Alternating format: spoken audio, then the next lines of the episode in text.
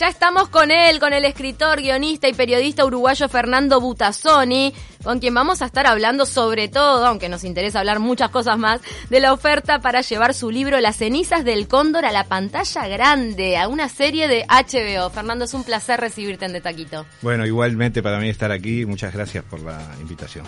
Hablemos brevemente de Las cenizas del cóndor, se basa en una investigación periodística que ¿cuándo te llega a vos?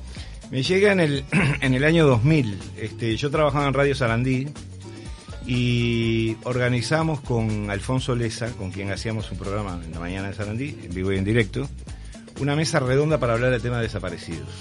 Este, y en esa mesa redonda fue muy impactante porque se juntaron por primera vez el agua y el aceite. Eh, fue una mesa redonda en vivo en la cual estuvo eh, el senador Heber, a cuya madre, había sido asesinada, estaba el general García, que era un, alto oficial del ejército de aquel momento. Estaba Daniel García Pintos, que era un diputado y una especie de portavoz de la tropa, digamos. Estaba Pepe Mujica.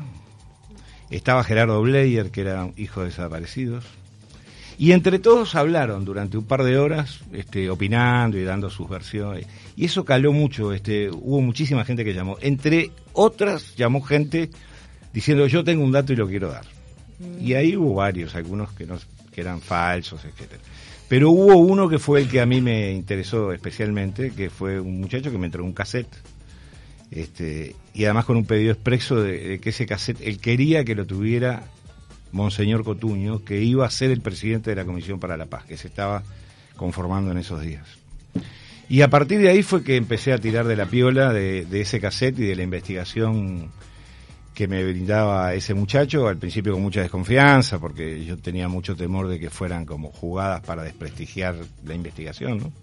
¿Este muchacho en sí es el que sospechaba ser hijo de desaparecidos? El que te acerca al cassette. El, el, el cassette era una grabación de, de su padre, que era un oficial del ejército, que se había suicidado muchos años antes, en el cual refería a algunas, este, la ubicación de algunos enterramientos en el batallón 13 bueno, efectivamente, este, fuimos a hablar con Monseñor Cotuño. Me, acuerdo que fue, una noche, como las 10 de la noche, allí atrás de la catedral, donde, vivía en ese momento Cotuño, una habitación pequeñita.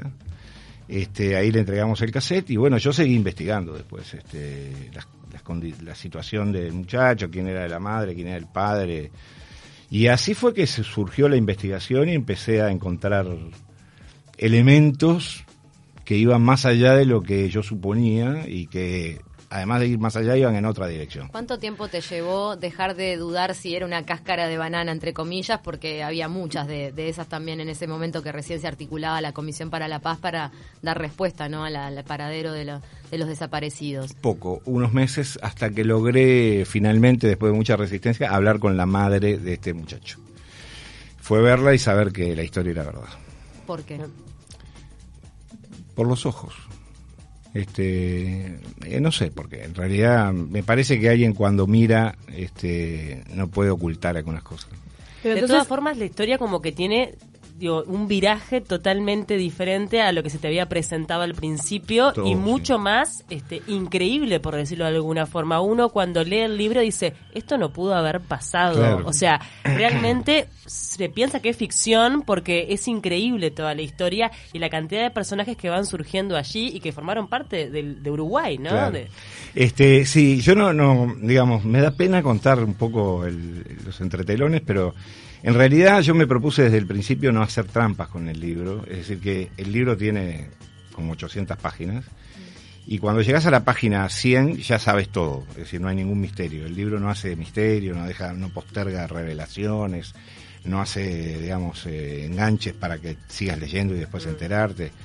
Es decir, que yo me enteré de que ese chico que era supuestamente adoptado eh, no era adoptado, que la supuesta madre adoptiva era su madre biológica. Eh, y bueno, y a partir de ahí empieza toda la historia, ¿no? Este, eh, ¿Por qué ese niño que era su hijo biológico aparecía como adoptado? ¿Por qué su padre no era su padre y se había suicidado?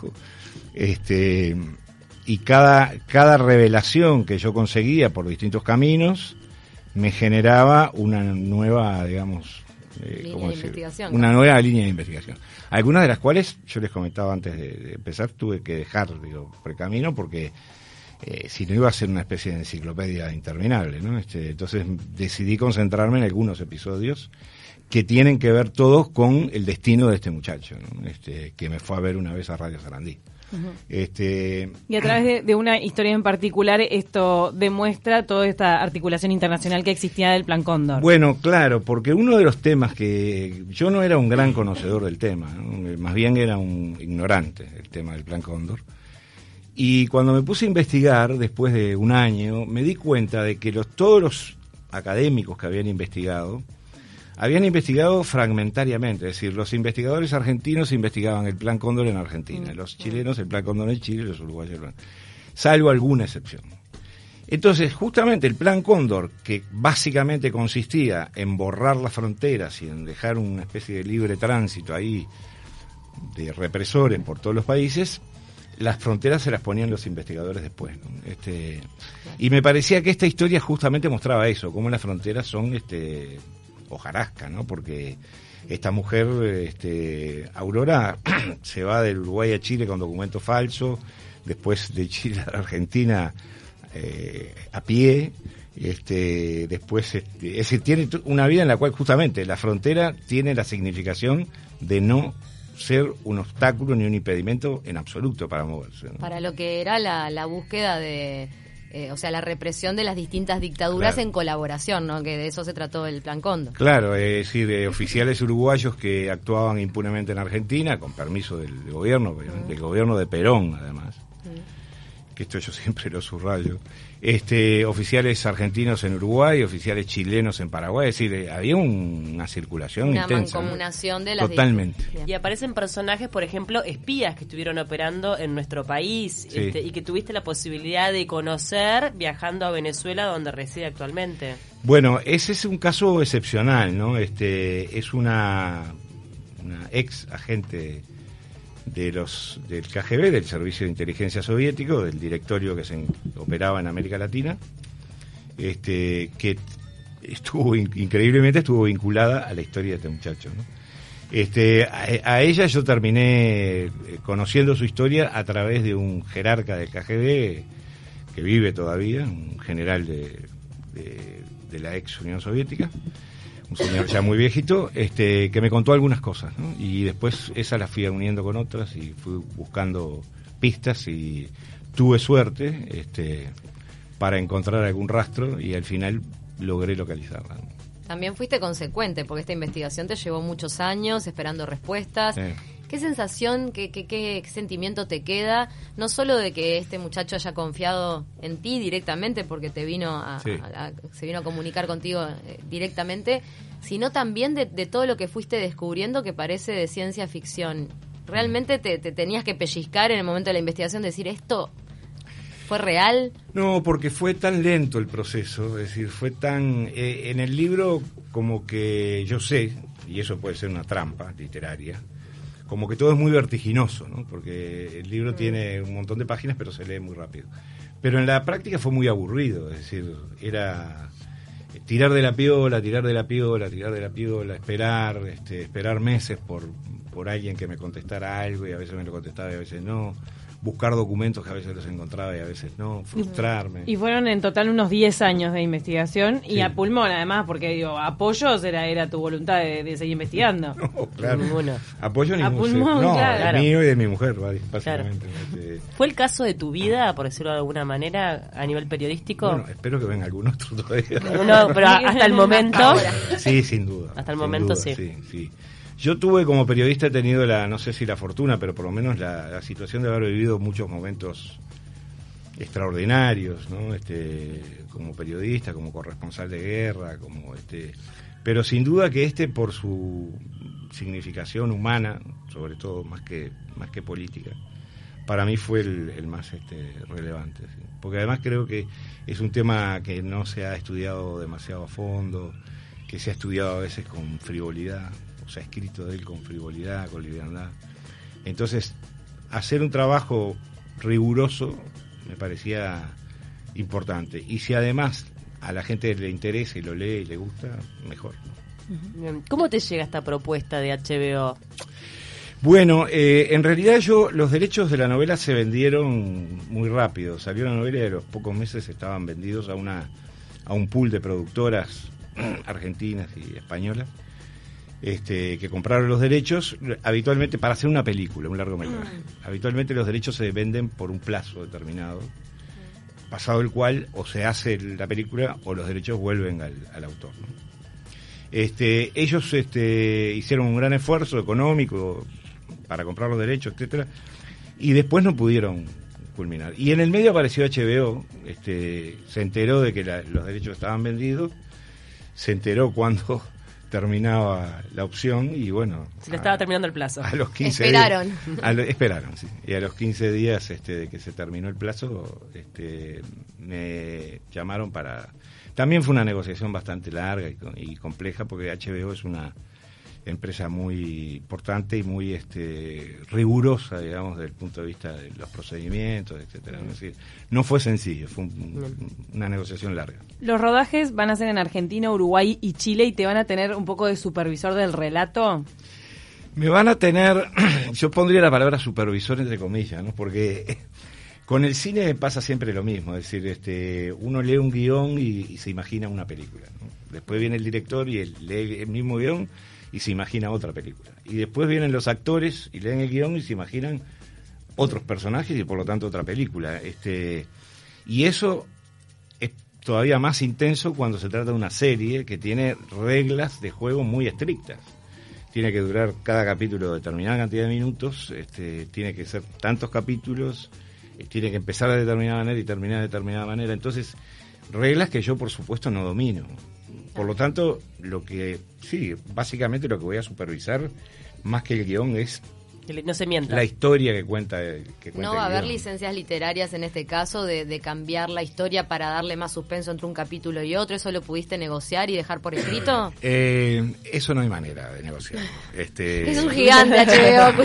no, no, no, aunque no fuera HBO, digo. este No hay manera porque aunque lo dejes por escrito, como vos decís, este después que vos eh, que, una empresa movilizó dos o tres millones de dólares para filmar una serie. Vos no podés decir, no, mira, el capítulo 3 no me gusta. No, no que no te guste. Lo que pasa es que después cuando lo, emiten, la verdad, cuando lo emiten dicen inspirado en hechos reales. Bueno, y está basado en la novela de Butazzoni, pero siempre se dan licencias artísticas de parte de, las grandes productoras porque para ellos en realidad una prioridad es enganchar a la, a la audiencia. No, por eso mismo pregunto, en el sentido de que en este caso la rigurosidad de la escritura, porque tampoco tiene un vuelo literario, la, la, escritura del libro es bien rigurosa, atrapante por los hechos en sí y por, por esa, ese oficio de periodista que te hace escribir de forma muy atractiva. Pero me imagino que debe ser uno de tus miedos internos también, que que, un hecho real y que, y que viviste de forma tan cercana con sus protagonistas, de repente no sea este prostituido, entre comillas, ¿no? Sí. yo he vivido con miedo, así que... no, lo que quiero decir es que este son temas que no hay manera... Este, en ese sentido, creo que es parte de la esencia del trabajo. El cine es un, un, trabajo, una obra cinematográfica, una serie es un trabajo colectivo, no es individual, en el que intervienen cientos de creadores el tipo que edita, por ejemplo, en la sala de edición, tiene un papel absolutamente determinante. Ah, pues. yo, ni lo conozco. este, O el músico, el que, el que musicaliza. Este, y yo pongo el caso siempre de, una gran escritora eh, canadiense, Margaret Atwood, que escribió una novela en el año ochenta y pico que se titula El cuento de la criada, que todos la deben conocer. Eh, para mí, preciosa novela, maravillosa. la contratan para hacer una serie muy buena, seis capítulos, perfecto, termina como termina la novela. Pero tuvo tanto éxito que tuvo una segunda temporada y después una tercera temporada. Se ha vuelto una industria. Eh. Claro, no tiene nada que ver con la realidad. es el Handmaid's Tale. Handmaid's Tale. exacto. Este, una historia que terminaba en la primera en la primera temporada, por lo tanto las dos siguientes llevan el rótulo, pero son historias creadas Ahora hay todo, un negocio que es este, incluso la publicación de libros.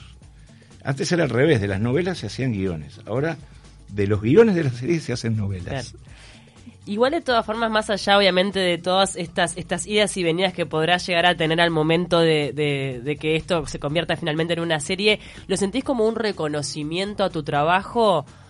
Porque vos tú sos consciente de que a partir de ahora, de que tu nombre esté detrás de una serie de HBO, vas a tener un, un gran crecimiento también a nivel internacional. Sí, la verdad que a esta altura de mi vida no, no eso no me no, te mueve. Me gustaría que le fotografiaran la cara de apatía. no me importa un bledo. Porque otra persona diría, bueno, bien, me llegó, vamos. No, lo que digo es que este cuando, no sé, yo qué sé, me parece que hay, hay momentos en los que uno aspira, anhela, como decía Truman Capote, este, determinadas cosas y otros en los que anhela otras cosas. Este, y la verdad que eso de de la trascendencia este, o la fama, lo, como le quieran llamar, este, nunca fue mi... Me, someto disciplinadamente a, todas las actividades vinculadas con mi oficio, sobre todo para vender libros y supongo que lo tendrías que hacer también cuando salga la, serie, pero nada más que eso. Nos está llegando, nos están llegando mensajes de la audiencia. Por ejemplo, Luis Ernesto dice: Me gusta como escribe Butasoni. Leí una historia americana y me atrapó. Gracias, Luis Ernesto. La verdad que es atrapante el estilo de escritura que tenés, impresionante para mí, marcado por el periodismo, sin duda. sí, sí. Es que este, bueno, es que el tema es cuáles son las eh, fronteras ahí, ¿no? Entre, creo que una de, mis este, obsesiones es justamente eso, borrar las fronteras que para mí son falsas entre el periodismo y la literatura, el periodismo escrito y la literatura. Este y nada, trato de hacer eso. ¿Te genera cierta contradicción interna esto que comentaba Paula de bueno de la trascendencia con HBO y todo y a su vez haber conocido a protagonistas que sufrieron tanto a partir de, esta historia? No, porque creo que eh, lo mejor que podemos hacer es que esa historia o esas historias se conozcan, que este, conocerlas sobre todo para no repetirlas, porque yo creo que uno de los errores que, que hemos cometido como sociedad, no solo el Uruguay, sino en general, es creer que los males, los grandes males del pasado fueron obra de determinado sector o determinado grupo de personas. Y yo creo que son males de la sociedad en su conjunto. Y los males que tiene hoy el Uruguay, yo creo que es un error achacarlos a determinadas personas o gobiernos o ministros o oposición o lo que sea. Yo creo que como sociedad fabricamos una realidad en la cual vivimos todos y esa realidad, este, si sabemos lo que pasa, lo que pasó antes, tenemos más chance de evitar que vuelva a ocurrir. Este, entonces, me parece que eh, ese sufrimiento en cierta medida justifica plenamente que, se conozca. ¿Y tuviste posibilidad de charlar con la protagonista o con los protagonistas después de esta noticia? Eh, no. No. Pero sí, cuando, obviamente cuando salió el libro, 2013 dijimos... 2014. 2014. Ahí sí. Pero no es un tema que quiera abordar. No. Prefiero pasar a otro. ¿Qué, mm, ¿Qué opinas que, que, bueno, que al cabo de 15, 15 eh, años de, gobierno del Frente Amplio todavía esta herida de, de qué pasó con los desaparecidos siga, siga abierta? Incluso hace muy poco, bueno, se volvió a abrir, volvió a sangrar con estas declaraciones de Gabazo, bueno, el libro de, de Leonardo Abercon. ¿Cuál es tu reflexión al respecto? Y es la misma que hacía recién, es decir, yo creo que nosotros, uno de los temas que tenemos que abordar es que no es un problema que hemos tenido solo nosotros. ¿eh? Este, yo he estado estudiando, por ejemplo, qué pasó en Alemania después de la caída del nazismo. Este, ellos, eh, pero en realidad institucionalmente en Alemania se buscó eh, no hablar del tema o dar vuelta a la página. Exactamente. Entonces, eso implicaba, entre otras cosas, dejar impunes a más o menos 105.000 criminales de guerra. Que tenían trabajo, vivían, su señora, sus hijos. Entonces, no es un problema solo nuestro. Yo creo que las sociedades tienen una especie de tendencia a no buscarse demasiado lío. Pero es una reacción natural, de repente, inmediatamente después de los hechos, que después hay una revisión histórica ¿no? de la sociedad. Y bueno, nosotros yo creo que no hemos llegado todavía a ese momento. Este, creo que hay que seguir intentándolo. Hay que seguir... con Mujica que cuando estén todos muertos se va realmente a... Yo creo que más allá de que pueda ser que, le, que Mujica le emboque, este, eh, creo que hay que hacer todos los esfuerzos posibles y lo tiene que hacer todas las partes, todos los, toda la sociedad, digamos, cada uno por su lado lo tiene que hacer, cada uno en su métier y cada uno con sus armas o con su talante, digamos, pero debería ser una tarea este, en la que todos pusiéramos un granito de arena. Pero en, esos esfuerzos que se han hecho al cabo de todo este tiempo, ¿te parece que la Comisión para la Paz fue uno de los más importantes? Fue un esfuerzo, digo, no sé si fue de los más importantes. Yo, yo valoro la Comisión para la Paz. Este, cuando yo le entregué ese famoso cassette a Cotuño, yo después me, desentendí del tema, este, del tema del cassette, ¿no? Quería preguntarte si, si hicieron excavaciones, bueno, en el batallón a raíz de lo del cassette o no. No, ahí no. Porque este, señalaban un batallón, señalaban... Eh, un lugar específico. Este, y, y yo durante años tuve la sospecha de que Cotuño me había engañado, de que no había entregado el cassette en la comisión porque nunca oí nada de, de, justamente Está teniendo una prueba tan tangible. ¿Y este, entregó?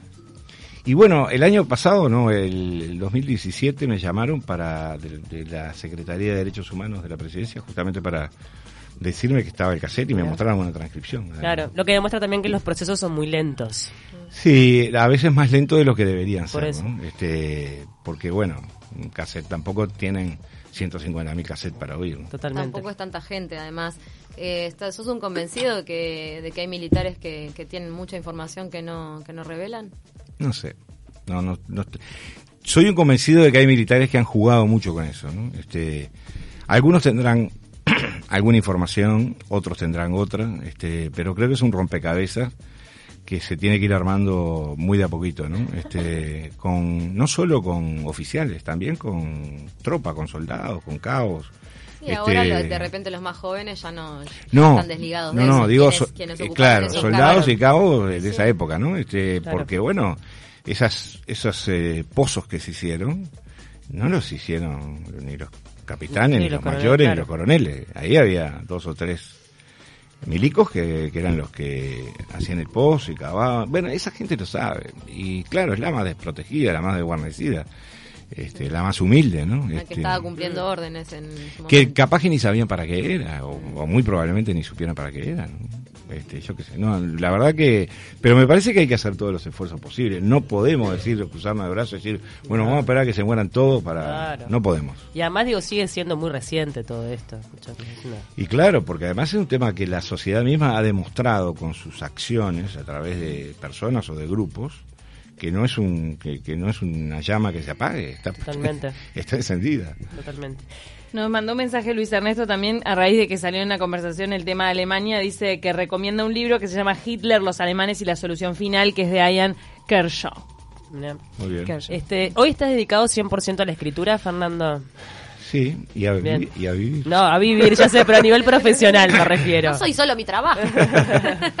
sí, sí, me dedico, trabajo todo el día, este, investigo, escribo, este, corrijo. ¿De qué trata tu próxima novela? Mm, mi próxima novela trata de un eh, criminal de guerra nazi que fue asesinado en Uruguay en, Sanguil, en Sanguilá. En, en el año 1965 por un comando del, Del Mossad. Ese caso es buenísimo. El baúl sigue, el baúl viste que está en el archivo de la policía, el baúl donde guardaron los pedazos de, del nazi. No, los pedazos no, lo guardaron entero, estaba medio roto. Mm, Dios mío. Es porque se resistió que lo dieron, porque se lo iban a llevar a Israel en realidad. no. Bueno, es falso, pero se lo iban a llevar para Ay, que leer el, Mossad no te lleva a Israel. No, no, entonces no es porque se resistió que lo mataron, lo iban a matar. Sí, sí. Ah, bueno, me pensé que iba camino a juicio y bueno, que se complicó la cosa. Y qué impresionante la cantidad de criminales de nazis que, vinieron a Sudamérica, ¿no? Bueno, porque hay que entender que era un lugar, este, digamos, como que fácil, ¿no? Este, eh, ustedes deberían ver, por ejemplo, los eh, pasaportes que se emitían en el año 46, 47 en cualquier país de Europa era una libretita con una foto engrampada que tenía un sellito que decía que el portador se llamaba fulano de tal. Claro, era muy fácil. Era muy fácil tener una nueva identidad. Fácil para los nazis, no para quienes eran perseguidos por ellos. Bueno, no, en Europa, en Europa era eh, prácticamente imposible. Este, pero después de la guerra era muy fácil para ellos escapar. Y este, muchos se los llevaron los norteamericanos y los ingleses para, digamos, como expertos científicos, etcétera. Y muchos se escaparon, se escaparon sobre todo muchos para Oriente Medio y otros para América Latina. Para el Cono Sur. Muy bien. Bueno, muchísimas gracias. muchísimas gracias este por, por acompañarnos estos minutos en Taquito. ¿A partir de cuándo se comienza a grabar esto por HBO? ¿El año que viene es? Sí, pero no tengo, no fecha. No tengo mayores detalles. Y la gente que vaya comprando el libro, de última, ¿no? Digo, a ver, arranquemos por la verdadera fuente. Es, me compro el libro, es una buena idea Y después espero la serie a ver qué tal, qué tan verídico es todo lo claro, que así podemos comparar, ¿no? Si tuvieron esas licencias literarias o no. La verdad que es un placer el libro Las cenizas del cóndor, una gran recomendación que hemos tenido por nuestra compañera Paula y que, bueno, sigue en mi casa. Bueno, Paula la leyó, lo leyó el libro este, cuando, salió, ¿no? cuando salió, sí, sí, que tuve la posibilidad de entrevistarlo en Canal 7 y ahí me lo regaló y dije, bueno, voy a leerlo y ahí me enganché y lo estoy recomendando, mira, a quien veo le recomiendo el libro. Muy ágil, muy ágil de leer, más allá de uno se asusta con lo gordo que es, pero la verdad que es impresionante cómo te, te vas devorando las hojas.